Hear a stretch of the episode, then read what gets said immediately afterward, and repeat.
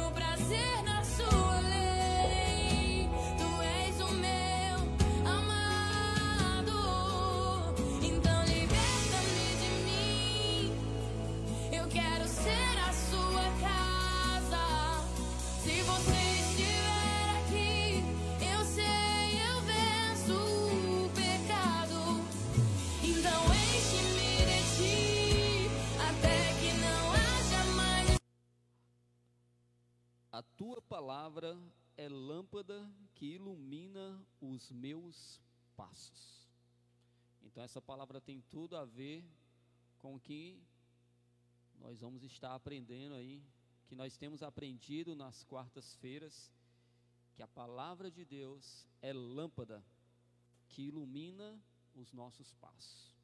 Então, que nós íamos realmente colocar a palavra de Deus como uma luz para nos guiar e nos orientar para aquilo que nós queremos ser, fazer ou viver em nossas vidas. Eu queria que vocês ficassem de pé nesse instante. Sei que vocês tiveram um dia cansativo, quem passou o dia trabalhando, mas fiquem de pé.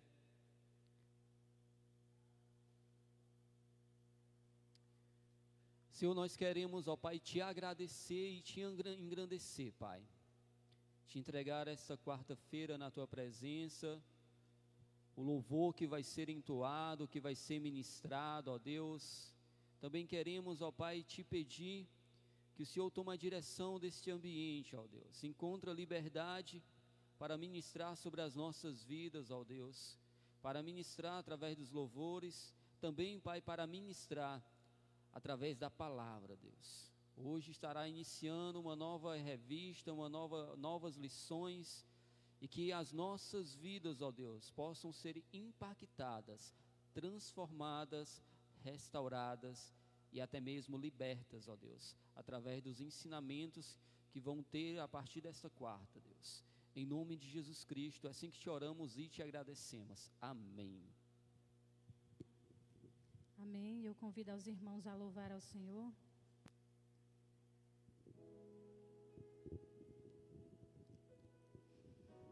Que nesse momento nós possamos nos render e declarar que Ele é o caminho, a verdade e a vida.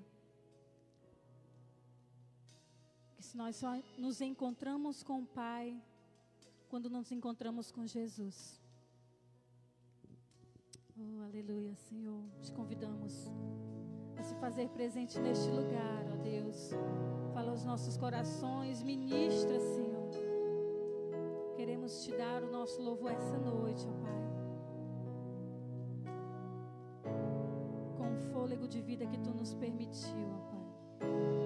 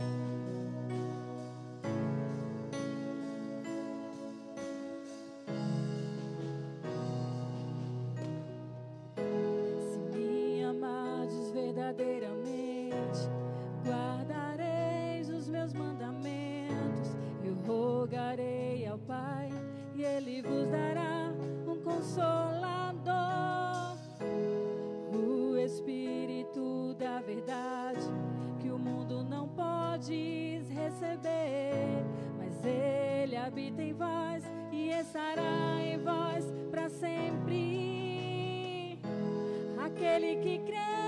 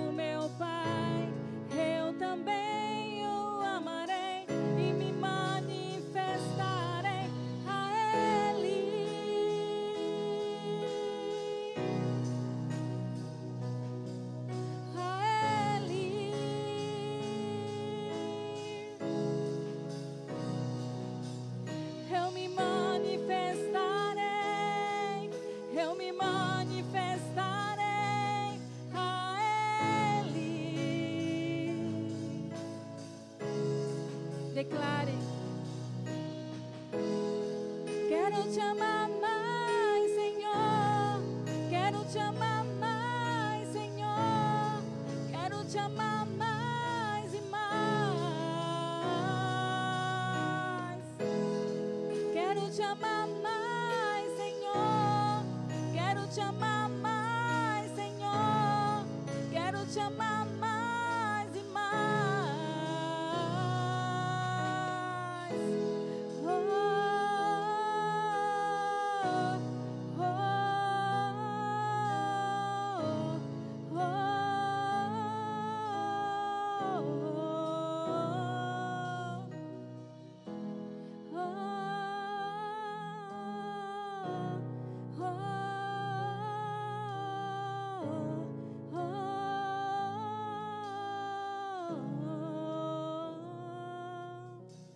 Senhor, Tu és o nosso Pai, Senhor. Que Tu venha se manifestar em nossas vidas, Senhor. Que o Teu reino venha sobre as nossas vidas, que o Teu reino venha sobre este lugar, que o Teu reino venha sobre essa terra a qual precisa tanto, a qual clama, a qual necessita. Oh, Jesus que nós possamos saber clamar, que nós possamos abrir a nossa boca, Senhor fazer esta oração, Deus. Pai nosso.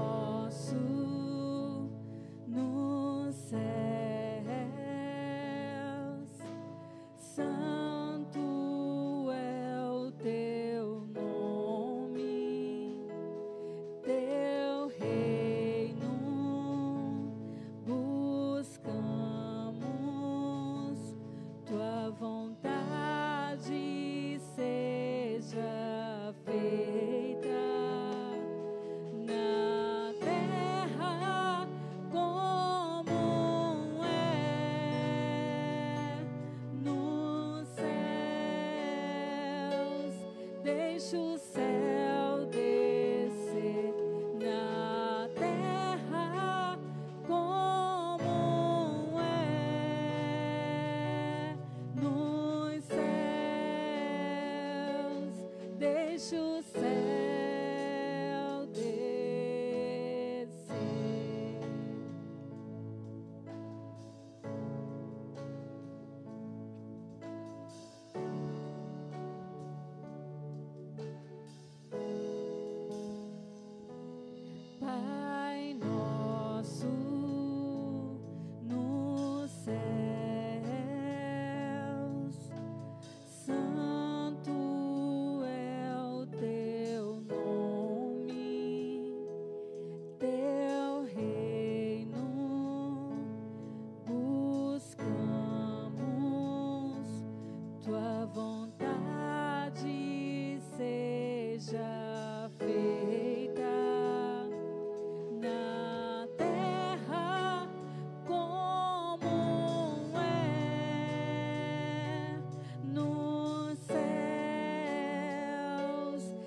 Deixa o céu descer na terra como é nos céus. Deixa o céu descer.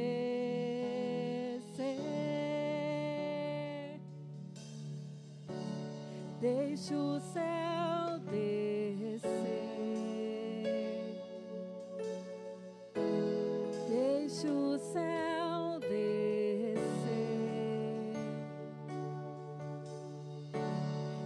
Deixa o céu descer. Deixa o céu descer. Deixa o céu descer. Deixa o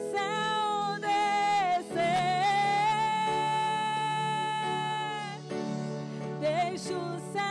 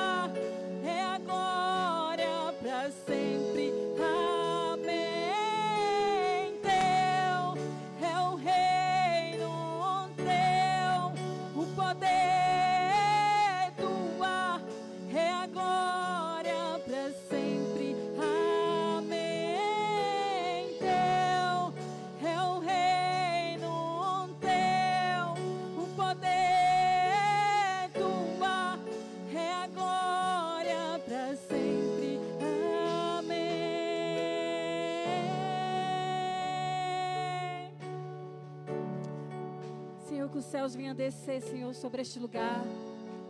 Nós te clamamos que os céus, Senhor, venha descer, Senhor, sobre essa terra, Senhor. Pois nos céus não há dor, não há tristeza, não há pranto. E o que mais essa terra precisa, Senhor, é da tua presença. Que os céus venham descer, Senhor, nesta terra. Que o teu reino venha descer, Senhor, nesta terra. É o que nós te clamamos essa noite. Em nome do teu filho amado Jesus Cristo. É assim que nós te louvamos e é assim que nós te agradecemos pela rica oportunidade de estarmos aqui, Senhor, a te louvar, a engrandecer o teu santo e poderoso nome para todo o sempre, Jesus.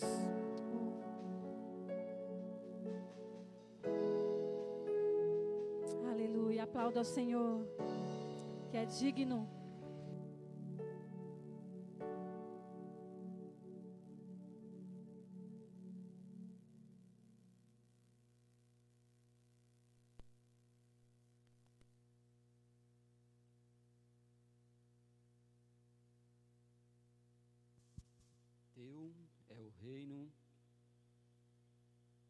O poder, Teu é a glória, para todos sempre. Amém. É maravilhoso entrar na presença de Deus e muito mais e ainda nos deleitarmos na palavra dele. Lá em 2 Coríntios, capítulo 9, versículo 7, diz assim: Cada um dê conforme determinou em seu coração, não com pesar ou por obrigação, pois Deus, Ele ama quem dá com alegria. Oferta, pessoal, é um ato de amor. E quando nós damos uma oferta a Deus, nós reconhecemos que temos, que tudo o que temos vem dele. A nossa confiança vem dele. Não é aquela garantia que você pensa, ah, é, todo mês eu vou ter o meu salário, quem trabalha de carteira assinada. Mas tem que batalhar, tem que ralar. E quem trabalha por conta própria, aí é que realmente tem essa confiança em Deus. Porque tudo O que nós temos vem de Deus. Então, que você possa nessa noite dizimar e ofertar na casa do Senhor.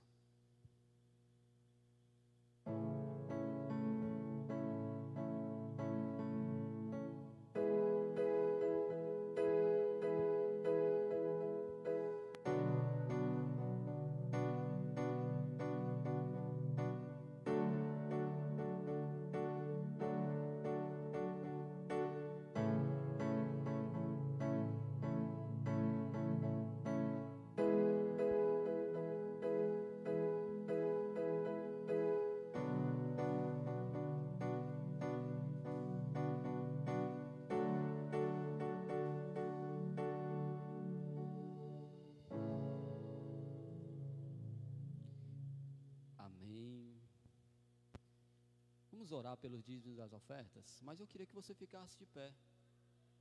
Mesmo cansado, eu sei que estamos cansados, muitos estão exaustos.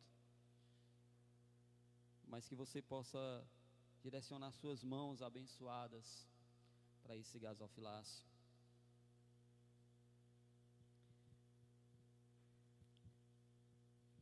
Senhor, nós queremos, ó Deus, te engrandecer e te agradecer, Pai, por cada dizimista, por cada ofertante da tua casa. E também nesse momento queremos te pedir, ó Deus, Pai, que o Senhor possa abençoar aqueles, ó Deus, Pai, que têm um desejo no coração de ofertar na tua casa, de dizimar, mas no momento não tem tido condições. Que o Senhor possa abrir as comportas do céu, Senhor Deus, tanto sobre a vida daqueles que aqui estão, como sobre a vida daqueles que estão em casa, Senhor Deus, assistindo nesse momento. Que o Senhor possa abrir as comportas do céu sobre a vida deles em todas as áreas que necessitam, e da mesma forma aqui. Abre as janelas dos céus, tira todo o céu de bronze, ó Deus Pai, que tem impedido de teus filhos alcançarem as bênçãos que tem reservado sobre a vida deles. Em nome de Jesus Cristo, é assim que te oramos e te agradecemos. Amém. Já queria chamar a professora dessa noite, a.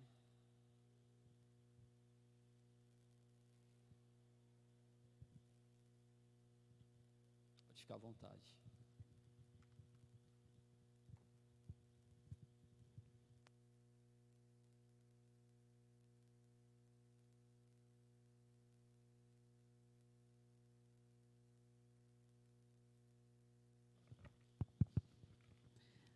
Boa noite a todos, graças paz.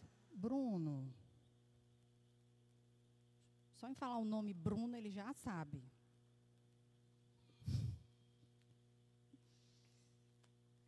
Irmãos, o Jean já estava ali atrás perguntando: Amor, tu vai falar muito hoje?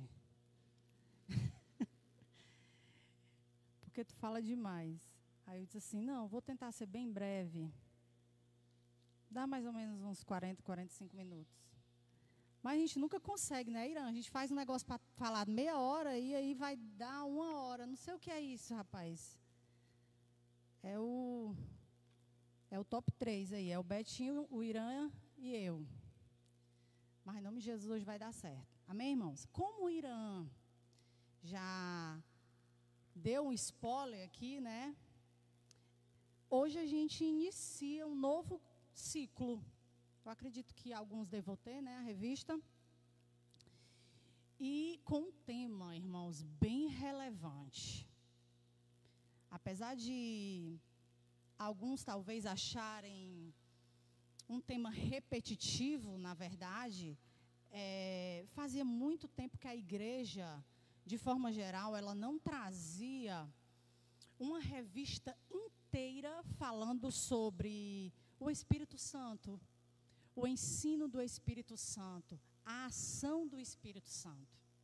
Então, na verdade, o tema da revista é o verdadeiro pentecostalismo, a atualidade da doutrina bíblica sobre a atuação do Espírito Santo. Na minha humilde opinião, esse tema, é, essa revista, na verdade, ela tem muito a contribuir com as igrejas dos dias atuais. Porque, irmãos, nós temos sofrido é, muito, muitos problemas, a igreja, de forma geral, ela tem passado por muitos problemas tão difíceis. Não que em outra época não tenha existido isso, mas você consegue ver hoje nas igrejas uma frieza espiritual tão grande em consequências desses problemas que essa revista ela veio a calhar. Por quê? Porque trazer o ensino, o estudo do Espírito Santo, ele faz esse resgate. Ele faz esse despertamento, ele traz esse despertamento àqueles que desejam ou se interessam em mergulhar nessas águas. Então, o que eu posso dizer é que essa jornada que se inicia hoje, ela vai ser uma bênção. Então, você que está aqui, não deixe de estar nos cultos da, da, das quarta-feiras, né? Das quartas-feiras. Porque vai ser muito bom. Eu queria o texto base, primeiro, a lição 1 um, é a pessoa do Espírito Santo. Abra sua Bíblia em João, no Evangelho de João, capítulo 14. Nós leremos do 16 ao 18, depois nós vamos pular para o versículo 26 depois a gente vai ler o capítulo 16 e o versículo 14. Vamos lá. João 14, eu vou ler primeiro os versículos do 16 ao 18, tá?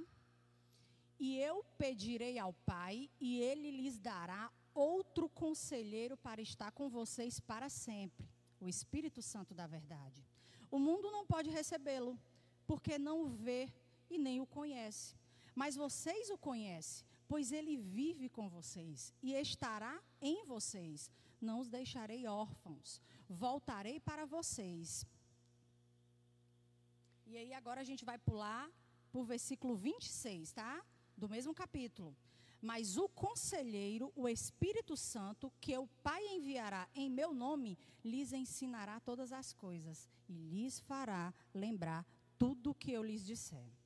Depois depois você vai para o capítulo 16 do mesmo evangelho. E a gente vai ler só um versículo 14, que diz assim: ó, Ele me glorificará, porque receberá do que é meu e o tornará conhecido a vocês. Amém? Então, irmãos, essa é uma lição temática. Gislaine, o que é que isso quer dizer? ela não é baseada nesse texto. Não que ele não seja importante. O texto que eu acabei de ler, ele será citado durante toda a lição. Mas é, ele não é, o foco não é eu explicar o significado desse texto. É uma abordagem sistemática sobre a doutrina do Espírito Santo, que a teologia chama de pneumatologia. Então, o que é a pneumatologia? É o estudo do Espírito Santo. Irmãos, e é uma disciplina, disciplina não, um tema, que eu estou falando como quem estivesse estudando teologia, para os estudantes de teologia, mas desculpem. É um tema, irmãos, muito complexo e muito profundo. Demais.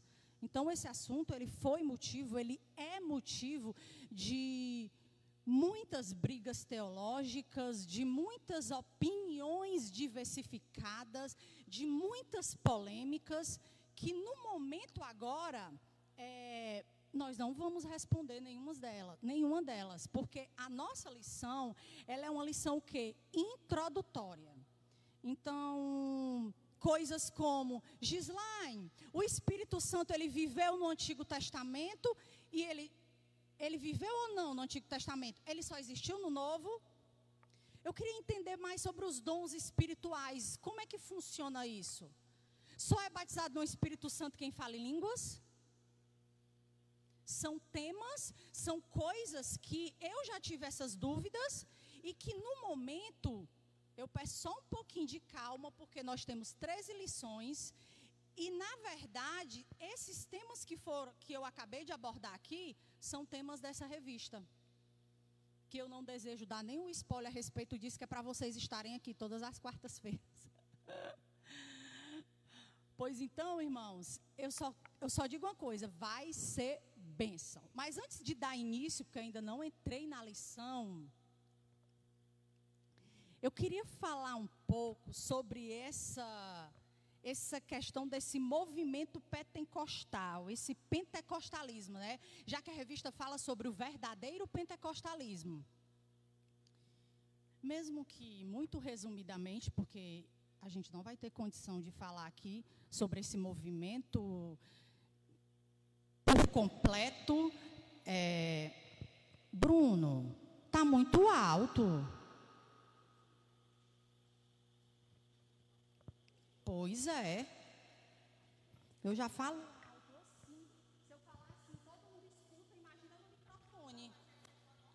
Pois é, né? Então, antes da gente iniciar a lição, eu queria falar um pouco do, sobre esse movimento pentecostal, como eu disse, muito que resumidamente, porque, irmãos, para quem não sabe, esse movimento ele mudou radicalmente o cenário da igreja. Ele mudou radicalmente. Porque esse movimento, essa causa, né? Amém? Que tá tá tipo atrapalhando. Por causa do pentecostalismo, o assunto Espírito Santo, ele faz o quê? Ele volta para a programação das igrejas como um todo. Seja para falar que tu acredita no Espírito Santo, seja para falar que não mas ele voltou. Então, todas as igrejas elas começaram a olhar para posicionamentos antigos que elas tinham a respeito do Espírito Santo. E isso tudo foi graças a esse tão famoso movimento pentecostal. Então, depois de Atos dos Apóstolos, depois de Atos 2, na verdade, mais precisamente, quando aquelas 120 pessoas são batizadas pelo Espírito Santo, a gente vai ver ali o nascimento do cristianismo. E aí a gente vai ver os apóstolos, vai ver homens, mulheres, dando ênfase ao Espírito Santo e sendo usados pelo Espírito Santo é, e colocando o Espírito Santo no lugar que sempre foi dele, o de um com o pai e com o filho, como nunca se havia visto antes, irmãos. Então, pois bem, depois que toda essa geração passa, né? Depois que todo, tudo isso passa, a igreja, ela continua. Escute bem, ela continua, mas de uma forma, irmãos, muito mirrada. A igreja passou por períodos muito difíceis. Viveu épocas onde a gente pode trazer para uma simbologia clássica de praticamente na UTI. Então, até o século III depois de Cristo, o cristianismo, o pensamento cristão, ele não era bem difundido nos grandes centros do mundo, como, por exemplo, o, euro, o europeu, que era o maior daquela época, né? Até que vai surgir uma filosofia chamada patrística, né? Em uma época, como eu acabei de falar, muito difícil. Então, mesmo a, o cristianismo sendo aceito dentro do Império Romano como religião, ainda assim, a igreja sofreu bastante retaliação. A igreja foi muito perseguida, irmãos. Além de não terem muitos adeptos em, em várias localidades, entendeu? Então, esse movimento patrístico, ele era composto por quem? Por professores da fé cristã e por padres, que até hoje a gente chama de os pais da igreja. Então a missão deles era fazer o quê? Uma defesa apologética sobre os pensamentos cristãos. E dentro, e esses caras, é, dentro dos estudos deles, dentro dos conceitos e o que eles aprenderam, é, eles entenderam, irmãos, que a obra do Espírito Santo, ela só, só era tratada através da obra de Cristo. Ou seja, o Espírito Santo, ele era visto como aquele que aplicava a obra de Cristo na vida cristã, na vida da igreja. É como se o Espírito Santo, ele fosse um servo de Cristo. Era mais ou menos isso. E também quando se estudava a eclesiologia, que era o quê? A doutrina da igreja, né? Que ele entendia-se que o Espírito Santo ele atuava, sim, mas através de alguns, algumas coisas, como na Santa Ceia, no batismo nas águas, em algumas pregações específicas.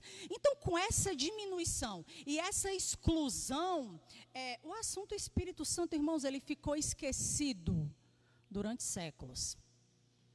Séculos. Então, verdade é que se tu pegar, né, os estudiosos, né, pegar as teologias sistemáticas do século passado, de 1930, 1940, tu não vai encontrar um capítulo sequer específico falando do Espírito Santo.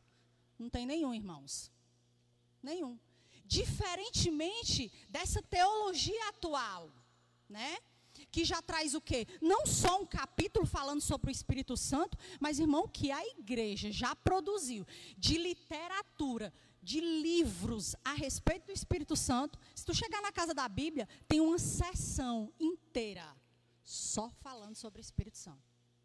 Livros e mais livros e mais livros que são inumeráveis, incontáveis. Isso tudo é herança de quem? Desse movimento pentecostal. Que entendeu, irmãos, que entendeu que o Espírito Santo, ele merece honra assim como Deus e o Espírito e Jesus, porque são um.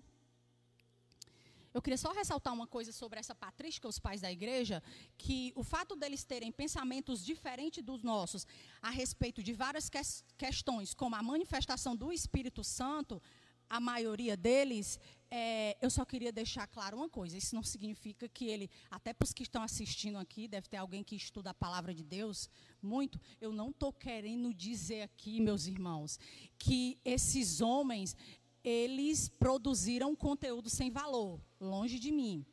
O que eu posso dizer é que o que é, pelo contrário, o que eles produziram, grande parte da produção deles, do sistema teológico que a gente usa até hoje, veio desses caras que nós estamos falando aqui. Então, longe de mim. Eu estou apenas querendo falar aqui por que o Espírito Santo ele ficou tanto tempo engavetado. Ele passou muitos anos engavetado.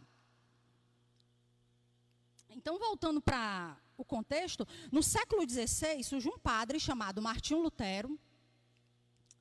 Todos aqui devem conhecer, muito famoso. E ele ele começa a estudar a carta aos Romanos e ele tem uma iluminação do Espírito Santo, irmãos. E aí aqui, aqui a gente dá início à grande reforma, né, protestante. Depois disso aí, a gente começa a encontrar os heróis da fé começando a dar ênfase a essa questão de estudo, de busca do Espírito Santo. E aí nós vamos ver os irmãos Wesley, Jonatas Edwards e mais tantos outros dando ênfase e buscando o Espírito Santo. Então aqui a gente começa a ter um avivamento, um, um, um a, a, como é que eu posso dizer? Esse retorno do Espírito Santo, mas vai explodir mesmo em 1906, em Los Angeles, na Rua Azusa, com um senhor chamado William Seymour. Irmãos, houve um grande avivamento aqui. Isso ficou conhecido mundialmente. Existem livros só sobre esse assunto. Rua Azusa, William Seymour. Se você procurar no Google, você vai ver o que eu estou falando aí. Milhões de assuntos sobre esse avivamento. E ele ficou mundialmente conhecido porque nesse avivamento existiam pessoas de várias localidades, de várias nacionalidades. Então, o que foi fácil para a difusão desse avivamento? Tanto é que só demorou quatro anos para chegar no Brasil. Então, a primeira igreja no Brasil a aderir a esse movimento pentecostal foram as Assembleias de Deus.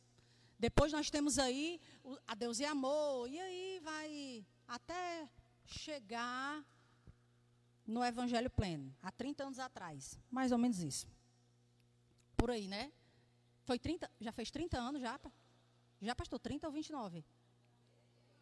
Vai fazer 30 esse ano. Pois é, há 30 anos atrás.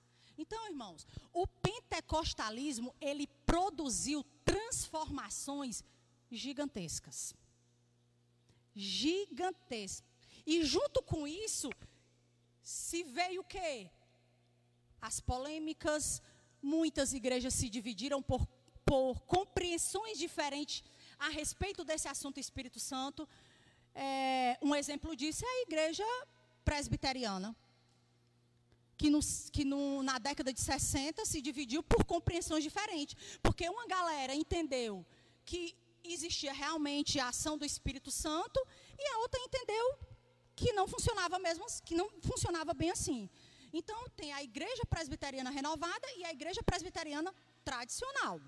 Então, como eu disse, o pentecostalismo ele produziu transformações, irmãos, gigantescas. O protestantismo, é, antes, eles eram conhecidos pelas igrejas históricas, né? As igrejas assim mais tradicionais. Não sei se vocês lembram aqui, os mais antigos aqui vão saber o que é que eu estou falando, porque eu estou vendo tanto novo na fé. Pois é. Eu, por exemplo, não lembrava. Que eu devo ter um mês de crente por aí. Mais ou menos isso. Pois é. Então, a partir desse movimento, irmãos, houve uma mudança exponencial. E a primeira coisa que aconteceu foi um crescimento exorbitante do protestantismo houve um crescimento. Então, as igrejas históricas, tanto de maior como de menor grau, elas introduziram, elas influ influenciaram uma série de práticas, uma série de, de, de, de crenças que faz parte da nossa doutrina hoje. Estão me ouvindo bem? Dá para ouvir bem? Que agora eu pensei que estivesse parado, está cheio de problema. Então, irmãos, elas influ, influenciaram principalmente nesses chamados evangelísticos, como o quê? Como cultos ao ar livre, né? Como é, cultos evangelísticos com pregações fortemente emocionais. Foi nesse movimento pentecostal que, que começou a existir um novo estilo de música, um novo estilo de adoração, esses cânticos espontâneos espontâneos que a gente pode ver, é, grupos de danças, ministérios de danças, desculpe a falta de reverência, ministério de dança, é, é, aleluia, é, glória a Deus, aquela coisa toda, essa demonstração é, é, de mostrar o seu amor pelo Espírito Santo por Deus, sem se preocupar com o próximo, tudo isso é herança desse movimento aqui. Tudo isso é herança desse movimento. Então, assim, isso, as igrejas começaram a se preocupar com ações sociais e, e fazendo várias ações. Menino, misericórdia. Várias ações sociais. Então, assim, aproximou a sociedade e os lares da igreja. A igreja aproximou. Então, por causa desse movimento, irmãos, muitas famílias, muitas comunidades foram transformadas. E tudo isso graças a esse movimento pentecostal. Demos uma estagnada? Sim. Acho que a gente poderia voltar essa era o que o movimento trouxe, né? É de cada um, né, Sônia? Mas, irmãos, só coisa boa? Não. Não. Trouxe muita coisa massa. Eu falei de muita coisa massa. Mas também, irmãos, esse movimento ele trouxe é, elementos extremamente problemáticos e preocupantes para dentro da igreja dentro desse movimento pentecostal surge várias ramificações e uma delas é a teologia da prosperidade, né? Então você pode ver que pastores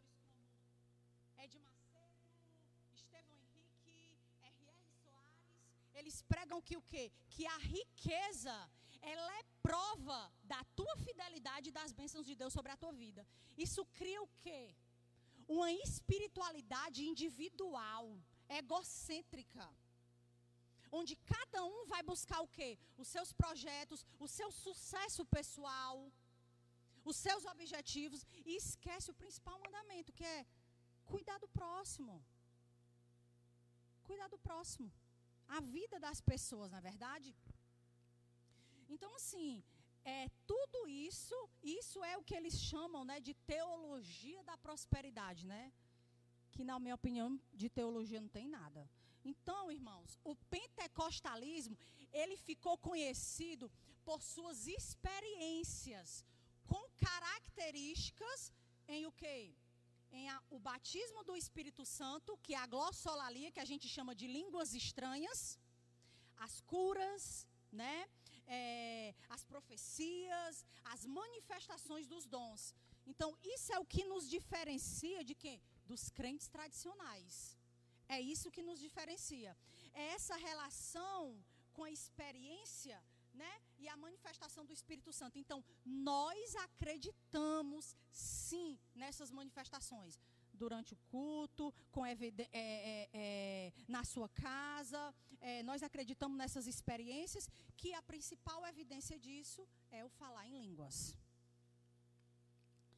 Então, iniciando a revista, que isso foi só uma, uma introdução para falar do movimento pentecostal, mas a revista é breve. É breve,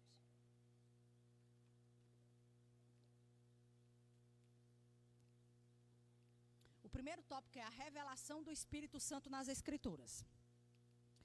Então, irmãos, todo crente ele precisa saber de três verdades a respeito do Espírito Santo. A primeira é que ele é uma divindade.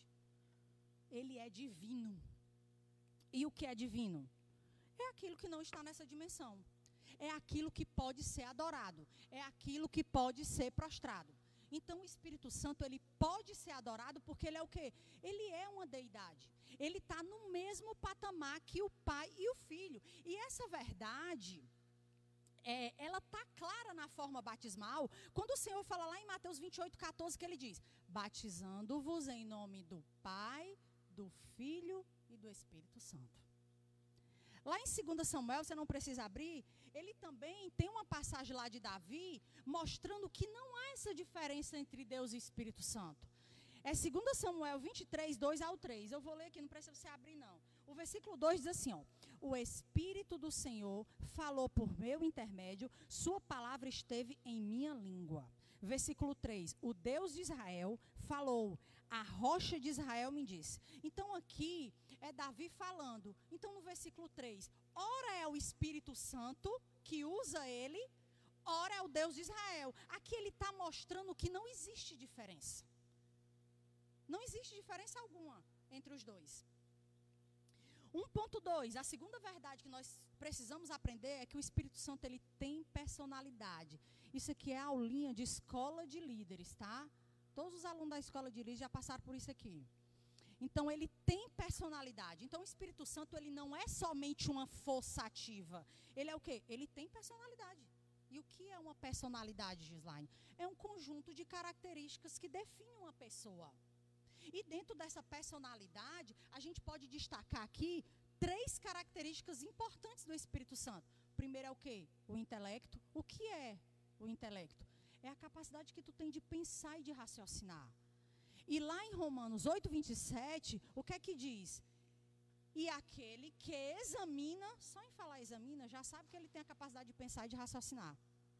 Então, que examina os corações, sabe qual é a intenção do Espírito, e é ele que, segundo Deus, intercede pelos santos. Então, aqui está a prova de que ele pensa e ele raciocina. A segunda característica é, vai, vai dizer o quê? É emoção própria. Lá em Efésios 4,30 diz assim: ó, não entristeçam o Espírito Santo de Deus, com o qual vocês foram selados para o dia da redenção.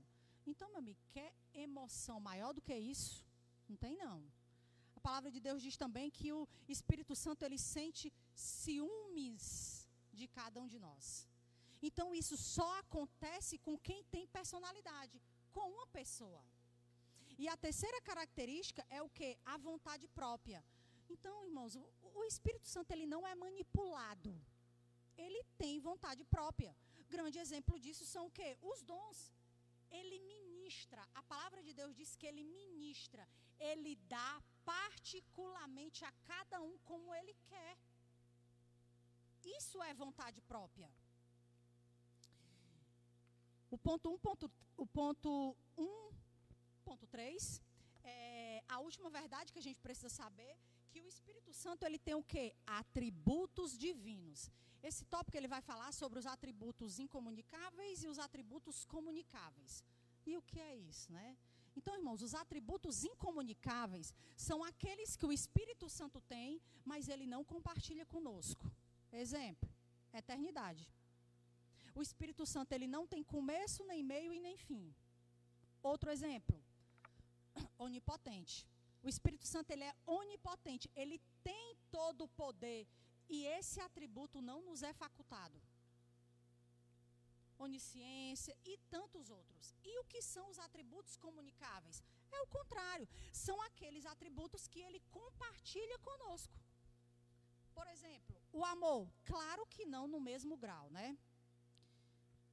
A Trindade, ela é o amor o puro, o mais puro amor, o amor em pessoa. Então, nós temos o mesmo amor? Não. É num grau diferente. Mas nós exercemos, nós temos esses atributos comunicáveis, como o amor, a bondade, a misericórdia. Então, todos esses atributos são atributos que o Espírito Santo, ele comunica conosco, irmãos. Até para que exista uma melhor interação e um melhor relacionamento, para que a gente a cada dia, né, crie mais essa intimidade com Ele. Tópico 2: o Espírito Santo e Jesus Cristo. 2.1. O nome do tópico é pericorese. Esquisito, né? Eu acredito que a maioria aqui nunca nem ouviu falar nesse, nessa palavra, né, pastor? Mas nem se preocupe, irmãos, porque é um termo bem teológico e não é da nossa tradição ocidental é um termo muito usado dentro da tradição é, ortodoxa oriental. Então, segundo a revistinha de vocês aqui, pericorese significa a relação intratrinitária do Pai, do Filho e do Espírito Santo. Ou seja, a habitação das pessoas da Trindade na outra. Em outras palavras, o que é que isso significa, irmãos? O Pai está no Filho, o Filho está no Pai, o Espírito Santo está no Pai e no Filho, e o Pai e o Filho estão tá no Espírito Santo. A verdade, verdadeira mesmo, é que é uma harmonia, irmãos, que a gente não tem como entender. Não tem. Esse é mais um dos debates que perdura aí milênios de anos aí. Milhares de livros foram escritos e ninguém consegue desvendar esse mistério, irmãos. E eu vou ser bem sincera por vocês. Por mim eu parava aqui. Por mim eu parava aqui. Porque a Trindade, a Trindade, para mim, é uma das coisas que eu tenho mais dúvida e mais dificuldade de entender nas Escrituras.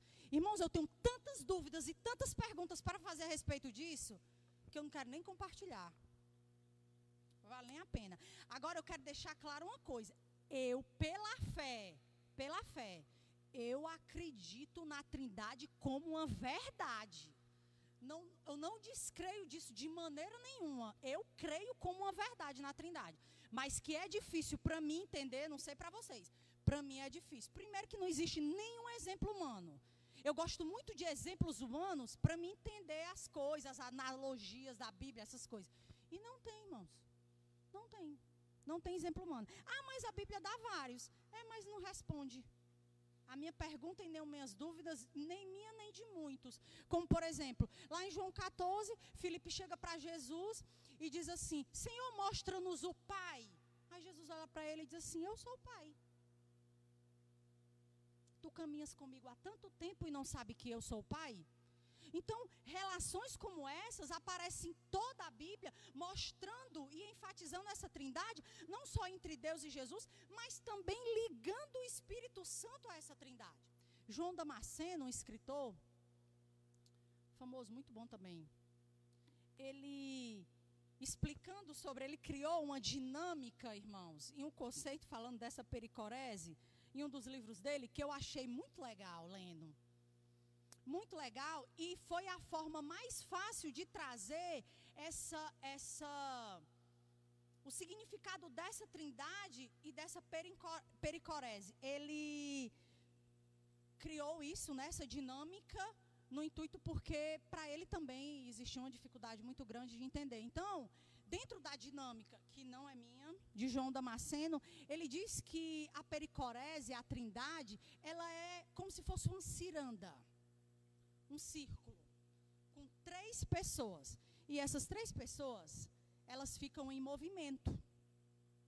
Então, uma hora, uma dessas três pessoas, ela vai estar onde? No meio desse círculo. E essas outras duas continuam fazendo o círculo se movimentar, girando, girando. Em dado momento da história, existe essa troca. Aquele que está no centro, ele faz parte do círculo, e um dos que estavam no círculo vai para o meio. E assim acontece até que os três ocupem o lugar central do círculo. Então a pericorese para ele é como se fosse a trindade, que é a mesma coisa, tá? É como se fosse uma roda que ela está em movimento, sempre em movimento, com ações interligadas, essas três pessoas sempre se comunicando umas com as outras. E essa pessoa que está no meio é quem executa, no caso, o, o, o, o serviço principal. Trazendo isso para um exemplo prático dentro da Bíblia, é como se a Trindade fosse. É como não. A Trindade é o Pai, o Filho e o Espírito Santo, e eles estivessem dentro desse círculo. E aí, quando teve a criação do universo, quem era que estava no centro desse círculo? Deus. E o Espírito Santo e Jesus estavam fora, movimentando, se comunicando e girando. Quando foi para o processo de redenção, quem ocupou o centro? Jesus. Aí veio Deus e o Espírito Santo ficou do lado de fora, se comunicando e girando o círculo. No processo da dispensação, quem ocupou esse lugar? O Espírito Santo. E aí Deus e Jesus ficaram no círculo. Então eu acredito que dessa forma seja mais fácil para a gente entender essa doutrina da Trindade, essa chamada pericorese. Vale, estou molhando a bichinha. No tópico 2.2, é, ele me glorificará. Irmãos, isso é a passagem que eu li no começo da aula de João 16, 14, e surgiram muitos questionamentos, principalmente a respeito do, dos assembleanos, né, algumas assembleias, sobre se realmente o Espírito Santo ele deveria ser adorado. Isso por quê? Porque é, dentro desse, nesse versículo aqui, ele fala assim, ó, ele me glorificará porque há de receber o que é meu. Então existiu essa dúvida. Porque no entendimento deles, eles achavam que o Espírito Santo era para glorificar Cristo. Então, até hoje, irmãos, existem doutrinas que seguem esse conceito. Ele me glorificará, imaginando que o Espírito Santo é quem tem que glorificar a Jesus Cristo. Mas se isso fosse uma, uma, uma verdade, nós também não poderíamos glorificar a Deus e nem adorar a Deus. Porque lá em João 17,5 diz assim: que o Pai glorificará o Filho. Então não era para a gente adorar a Deus também nesse sentido, entendeu? E o Espírito Santo, irmãos, ele pode ser adorado assim como Deus também, porque ele é Deus. Essa, essa discussão, ela tomou grandes proporções é, na época de Benihim. Eu acho que muitos aqui conhecem é, Benihim, as suas aparições, né? O homem era não pregava em igreja, só pregava em estádios, porque todo mundo que ele orava caía, tudo que ele. Bastava ele orar, que estádios todos caíam de unção.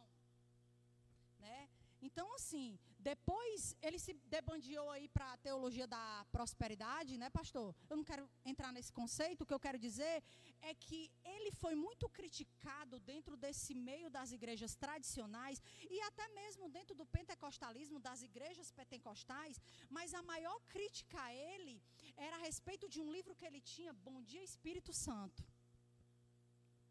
Eu acho que quem gosta de ler aqui, quase todo mundo já leu. Eu, pelo menos, li há uns 20 anos atrás, né?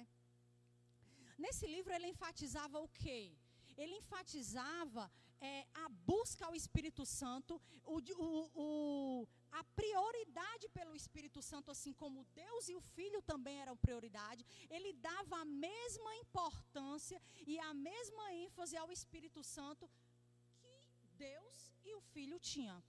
Então, muitas pessoas, muitos críticos falaram que esse livro ele era que tinha muitas heresias. Eu tenho esse livro, já li. Muita gostei muito na época que eu li. Absorvi muita coisa que eu trago até hoje sobre o livro. Na verdade, eu precisaria ler, ler de novo para saber que heresias são essas que os críticos tanto falam a respeito dessa questão do Espírito Santo, mas o que ele queria dizer de verdade no livro, irmãos, é que o Filho, o Espírito Santo e o Pai não existia diferença, como a gente está falando. Então, assim, se o Espírito Santo é Deus, ele pode ser adorado, entendeu? Senão, do contrário, ele seria um Deus de segunda categoria. E onde foi que tu viu que na fé cristã tem um Deus de segunda categoria? Isso não existe, irmão. Dentro da, nos- dentro da nossa religião, dentro da nossa fé, isso não existe. Ou tu é Deus ou tu não é.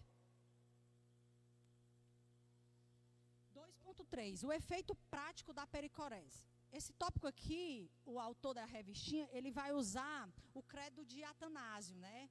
Que quer dizer, para explicar, na verdade, esse efeito. Então, segundo ele, ele diz que tanto a unidade na trindade, como a trindade na unidade, ela pode ser adorada. Então, o que é a, unida a, a unidade? Né um, né uno. Então, o que é que isso significa? É que a trindade não é três em um? Então, eu posso pegar um dos três e adorar como se eu estivesse adorando os três. Não são três deuses, tá, irmãos? Não são três deuses. é um Deus em três pessoas. É, é difícil. É meio difícil. 2.4. Co-substancial com o filho. Aqui ele vai bater na mesma tecla. Co-substancial significa o quê? Da mesma espécie. Então, não tem diferença. Jesus fala que ele foi, mas virá outro consolador. Esse outro é um outro qualquer, irmãos? Não. É um outro, irmãos, da mesma essência, da mesma natureza. É isso que Jesus está querendo falar. Três, o Espírito Santo age no mundo e no ser humano. 3.1, no mundo. Ah. A atuação do Espírito Santo, ela é visível a começar pela criação e pela preservação da terra. Lá em Gênesis 1, 2, já, já, já dizia, e o Espírito Santo pairava sobre a face das águas. Então já dizia. Então ele estava, ele estava lá na criação e não só estava lá, como está aqui. Ele sustenta todas as coisas porque ele é Deus. Ele é Deus. Salmo 104:30 diz assim, ó: Envias o teu espírito e são criados, e assim renovas a face da terra. Então, a atuação do Espírito Santo, irmão, também está nas coisas naturais. A gente tem uma ideia é, de que milagre, milagres só são essas coisas mais extraordinárias, né? Como abrir uma vermelha, vermelho, cai fogo do céu, paralítico anda, é, cego vê.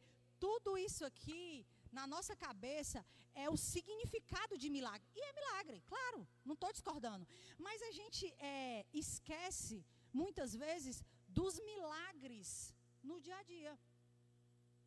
Onde o Espírito Santo ele atua nas nossas vidas 24 horas por dia. É desde a hora que tu acorda. É lá no teu emprego, é no teto que tu tem, é no que tu come. São todas essas coisas, entendeu? Então, a gente não pode é, tratar o milagre como só essas coisas mais extraordinárias, mais excepcionais, não. N. Gruder, um, dos seus livros, é, Leitura Sistemática, ele fala que o milagre é a maneira menos comum de Deus agir, porque Deus age o tempo todo, irmãos. O tempo todo.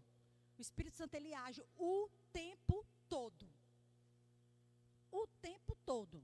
Então, quando ele age de uma maneira assim menos comum, através de uma cura ou de uma profecia, algo diferenciado, a gente acha que só isso significa um milagre. Mas ele está agindo o tempo todo.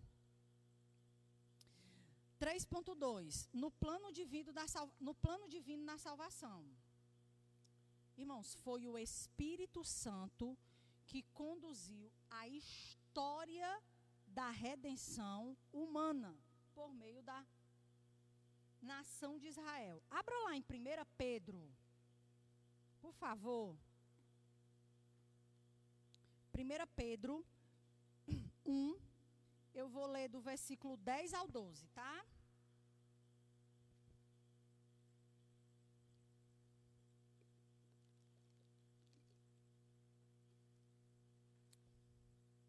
Diz assim, ó. Foi a respeito dessa salvação que os profetas que falaram da graça destinada a vocês investigaram e examinaram, procurando saber o tempo e as circunstâncias para as quais apontava o Espírito de Cristo, que neles estava, quando lhes predisse os sofrimentos de Cristo e as glórias que se seguiriam àqueles sofrimentos. A eles foi revelado que estavam ministrando não para si próprio, mas para vocês. Quando falaram das coisas que agora lhes foram anunciadas por meio daqueles que lhes pregaram o evangelho, pelo Espírito Santo enviado dos céus, coisas que até os anjos anseiam observar. Ai, Jesus, queria ter uns 40 minutos para explicar isso aqui é profundo demais essas palavras. Em outras palavras, irmãos, o que Pedro está querendo dizer quando ele fala esses versículos é como se ele estivesse dizendo assim: pessoal, tudo o que aconteceu no Velho Testamento, todas as profecias, todas as predições do sofrimento de Cristo, é, todo aquele sofrimento, todas as manifestações sobrenaturais, o Espírito Santo estava ali. O Espírito Santo sempre esteve ali guiando tudo isso. Inclusive a revelação da salvação no Antigo Testamento era por meio de quem? Dele também. Dele também. Eu não vou me aprofundar muito nesse tópico a respeito de, como eu falei no início da aula, o Espírito Santo atuou como no Antigo Testamento e como ele atua no processo de redenção, porque é o tema da próxima lição. E o professorzinho da próxima lição é que vai dar isso aí. Mas eu queria só para. É o pastor, não é pastor? Próximo professor? Pronto. O pastor é quem vai falar sobre isso. Então não vou me aprofundar muito. Mas só para deixar, deixar o tópico, para resumir o tópico, irmãos. Todo aquele que passa pelo processo da regeneração tem que ter o Espírito Santo. Tem que ter é impossível a ausência do Espírito Santo nesse processo. Impossível. Como era que um crente no Antigo Testamento, ele poderia se arrepender dos seus pecados? Você acha que como era? Você acha que é pela força da sua própria mente, da sua própria carne? Não, irmãos. Nunca foi. Nunca foi. Ele só poderia se arrepender do pecado da justiça e do juízo de Deus se fosse por intermédio do Espírito Santo. Não tem outra forma. Não existiu nenhum crente em nenhuma época da história que se converteu sem a atuação do Espírito Santo na vida dele. Nenhum. Todos nós, em, em toda a história, se converteu passou pelo processo de regeneração, quase não sai, tem que ter a atuação dele. Tem que ter. E o último tópico, na vida, na vida humana. Então, como é que o Espírito Santo, ele atua na vida do ser humano? Irmãos, de duas formas. Não é necessariamente uma ordem cronológica isso, tá? Mas a primeira delas é através dos frutos do Espírito, então, é através dos frutos do Espírito que se comprova a veracidade da minha salvação. Opa! Então, se eu tiver os frutos do Espírito, eu sou salvo? Não. Entenda. Não quis dizer isso. Não é através disso que você recebe a sua salvação. Mas os frutos do Espírito na nossa vida, na vida de cada um, ele comprova a veracidade da nossa salvação. E o segundo é através de quem? Dos dons.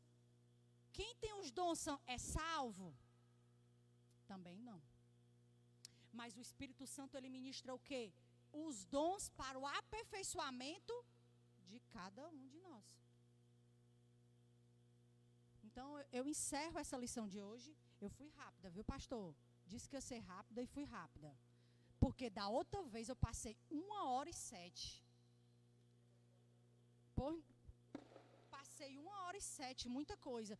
Então eu encerro, irmãos, é, com essa. Não tenha medo de buscar o Espírito Santo na vida de vocês. Não tenha medo de fazer esse resgate é, por essa intimidade, né? Constante com o Espírito Santo. Porque Ele é Deus.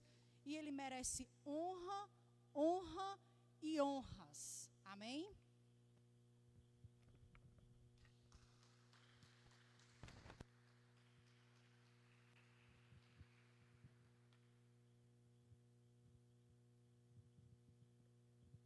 Muito, muito bem.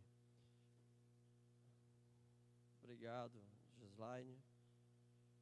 É, eu sei que muitos aí parece que deu um nó aí, né?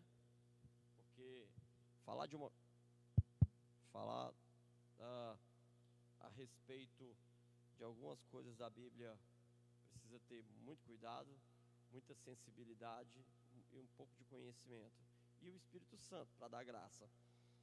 Mas muitas verdades foram ditas aqui. Não se preocupe, tá? Antes de terminar as lições, nós estaremos entendendo tudo. Mas deixa eu dar aqui uma. Que a Gislaine falou uma coisa, falou muitas, aliás, e uma delas que chamou a atenção para a gente, que ela disse que procura entender de uma forma mais palpável, né? Essa coisa da trindade, né? E nós, ser humanos, é tão interessante que Deus nos fez assim. Talvez você nunca tenha prestado atenção, ou nunca tenha, nu- nunca tenha tido aquela reflexão. Mas nós, ser humanos, somos ah, tricotomos, ou tricotomia. É uma palavra onde ela restringe ah, ou ela exemplifica o homem em três partes. E nós somos esse.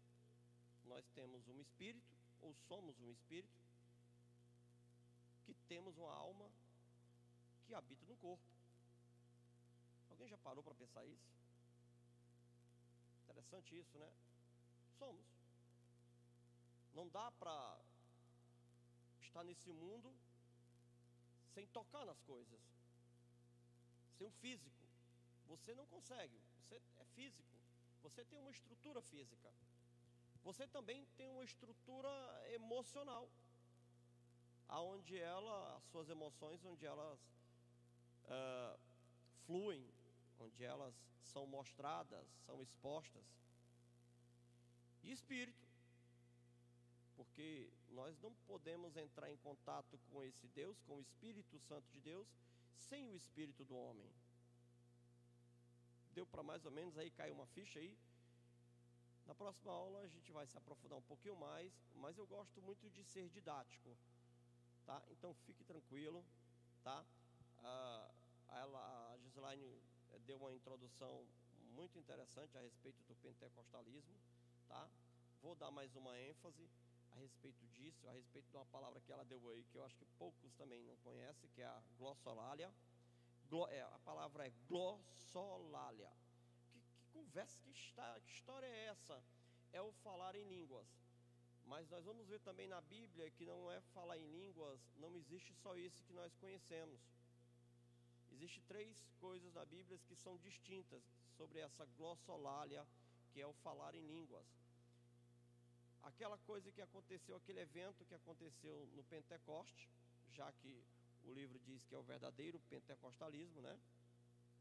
Tem 10 minutos. E, e o que aconteceu ali, eu quero dar uma ah, mais uma, uma profundidade nisso, na próxima aula, não falte. O que, que aconteceu ali? Foi só falar em línguas? Falar em língua? Que tipo de língua? Que língua era aquela? Línguas estranhas? Existe a línguas estranhas. Existe também a língua que é uma língua que tem, que tem interpretação. Aí já não é língua estranha. Aí são línguas interpretativas, onde algumas igrejas elas só aceitam essa, que ao falar em línguas precisa ter um intérprete. Só que eles esquecem que existe o línguas estranhas. E existe a terceira situação, que é o falar em línguas aonde eu falo em língua aqui. Vamos supor aqui que nós temos um americano, um brasileiro, um italiano, todos falam na sua língua, mas todos entendem ao mesmo tempo. Foi mais ou menos o que aconteceu em Pentecoste. Todos falavam na sua própria língua, está lá escrito, mas eles entendiam o que estava sendo falado. Então já não é língua estranha, também já não é uma língua interpretada. Segura aí. A outra coisa que eu queria falar era a respeito de que sim, há uma diferença agora, tá certo, uh, da ação do Espírito Santo nos dias de hoje, diferente do Antigo Testamento. Ah, no Antigo Testamento, o Espírito Santo, aí nós vamos entrar numa outra polêmica também. Né? Eu vou até dar uma chance aqui para vocês já estarem meditando. Pastor, como é que é esse negócio do Espírito Santo? Ele, eu tenho ele, eu posso perder, eu posso, ele pode me deixar. Aí, como é que é? Eu sou santo, ele está em mim, eu peco, ele sai, eu perco a salvação, mas eu volto, ele volta também. Como é que é isso? Também vou dar uma explicação sobre isso. Tá certo? Então não percam próxima aula. E vão ter coisas desse tipo. O agir do Espírito Santo no Antigo Testamento era diferente de agora. No Antigo Testamento, vocês lembram? Quem lembra de Sansão aqui? Levanta a mão, quem lembra de Sansão? Todo mundo lembra de Sansão? Pois é. Sansão, o Espírito Santo vinha, ele ficava forte, agia ele fazia o que, o que tinha que ser feito, depois o Espírito Santo saía, depois ele voltava. Quando ele estava para ser morto, ele já estava sem. Aí depois ele pede de novo, ele pede que Deus, ele pede perdão, reconhece seus erros e o agir do Espírito Santo vem sobre ele e ele age novamente. Então havia uma ação diferente do que é hoje. Também vamos tentar explicar isso, tá? Então não percam. Hoje parece que a aula parece que foi meio assim, mas foi só o começo. Pode pior. Fiquem tranquilos, fiquem tranquilos. Vamos aprender isso. É muito importante isso. É muito importante para a vida do crente aprender o que é, quem é o Espírito Santo, porque há heresias por aí, há doutrinas por aí que são doutrinas que não são bíblicas. E nós vamos aprender isso para que você se encontre em qualquer lugar, você aprenda a dizer o que é o Espírito Santo, quem é o Espírito Santo? É uma força ativa? O que é uma força ativa? É assim que acontece? Vou explicar, pelo menos dentro daquilo que vai ser a aula que, que virá. E só para a gente, e a, a Gislaide também falou uma coisa que eu quero só dizer qual foi, porque a gente precisa entender qual era a, a língua falada, para a gente entender algumas coisas do, é, do, do, do livro sagrado das Escrituras. A palavra grega para consolador é alos. Aprendam isso. Alos. A-L-O-S. Alos. Quando Jesus disse, Eu enviarei o consolador, ele estava dizendo, Eu enviarei o alos. Que é isso? é um da mesma espécie, que foi o que a Slime falou. Se ele dissesse assim, é um hétero, eu enviarei um hétero, ele estava dizendo, eu enviarei um de uma outra espécie. Mas ele não disse isso, ele disse, eu enviarei o alos, que é um da mesma espécie que eu. Olha o que Jesus olha, olha, daí já começa o entendimento. Daí já dá para começar o entendimento. Jesus estava dizendo que o Consolador, o Espírito Santo era da mesma espécie que ele, não era diferente. Amém? Então guardem aí, vamos ficar de pé. Guardem isso aí. Venham na próxima quarta-feira, que nós vamos também tentar, de forma bem didática, informar o que é o Espírito quem é o Espírito Santo, o que é que ele faz, qual é a sua função em mim. Amém, igreja? Amém, igreja? Vai dar certo, fiquem tranquilos. Vocês vão sair daqui, antes de terminar essa, esse livro, vão sair já com muitas explicações. agora eu entendi. Agora eu entendi. Vamos falar até também sobre a trindade, tá? Vamos trazer mais algumas explicações sobre essa trindade. Mas é uma verdade. A nossa mente humana, ela não consegue entender esse conceito a não ser pela fé e pelo Espírito Santo. Se você não tiver o Espírito Santo e não tiver fé, você não vai entender. Você vai pensar, como é que é isso? Porque essas coisas são divinas. Essas coisas, elas são uh, espirituais. Então, uh, quinta-feira, nada. Sexta-feira não tem o COI, que é o culto de oração e intercessão. Estaremos lá na sede, não é isso? Muito bem. Se tem algo, olha, os jovens, tá? Eu, eu gostaria de dizer uma coisa que eu gostaria de dizer que isso não, não seria uma opção. Eu queria ver todos os jovens lá que pudessem estar lá, tá? Se você pode estar lá, esteja lá. Esteja, uh, a, o Irã que está à frente, não é Irã. Então, eu quero que vocês uh, cheguem junto. Uh, dá trabalho, mas cheguem junto. O Irã está aí, o Irã está se esforçando. Não pense diferente, isso é uma coisa para nós, para a igreja, tá? Tem muito jovem aí dizendo, ah, não tem nada. Tá. O tema é. Pronto, vamos lá. Bom, muito bom, amor. Obrigado, viu? São corações incendiados e jovens posicionados. Vou repetir. Congresso é, é o nome, é, o tema é Corações incendiados e jovens posicionados. Sexta-feira, dia 12. Perdão. Horário à noite às 19 horas. No sábado já será a partir das 14 horas. Aí depois terá um intervalo e recomeçará uh, às 19 horas. Terá um, um, um, um coffee break, né? Nesse, no intervalo da tarde do sábado. Pela manhã, aí eu, pelo amor de Deus, ninguém chegando lá no sábado de manhã e telefonando dizendo, pastor, a igreja está fechada. Claro, não tem nada lá. Vai ser só a parte da tarde no sábado. Tá? No sábado. Então terá esse coffee break aí, uh, das 19 horas. Se encerra. E no domingo, né, o horário será às 9 da manhã. No domingo. Pastor, vai ter culto na igreja? Claro que vai ter. Vamos pela manhã, eu acho que em torno de meio-dia serão liberados. E culto na igreja aqui logo mais tarde. Tá bom? Tem a inscrição de 20 reais, tá? Eu não entendi aqui, inscrição, 20 reais mais lanche. É o coffee break? Ah, pronto, perdão. Esse, esses 20 reais vai dar direito a um coffee break.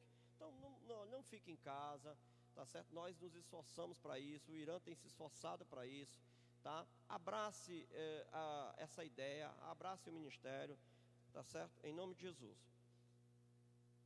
Feche seus olhos. Incline seu coração. Estenda suas mãos para o alto como quem recebe.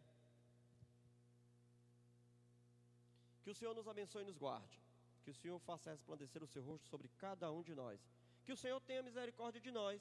E que o Senhor nos dê os livramentos necessários. Que o Senhor levante o seu rosto sobre nós.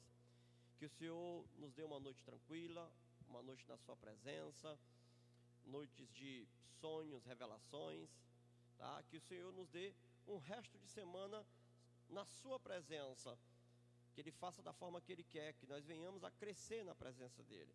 Nós vamos estar debaixo da obediência dEle. Em nome do Senhor Jesus de Nazaré, o Cristo, é assim que nós oramos e agradecemos. E quem crê, dê um glória a Deus. Bata palmas para o Senhor Jesus aí. E quarta-feira nós estaremos aqui, tá? Quarta-feira. Eu, eu oriento, eu oriento que você traga um lápisinho e um papelzinho para anotar aquilo que vai ser dito, para depois você estudar em casa. Amém? Que Deus abençoe a vida de vocês.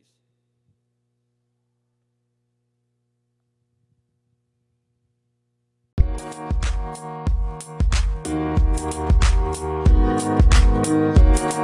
you.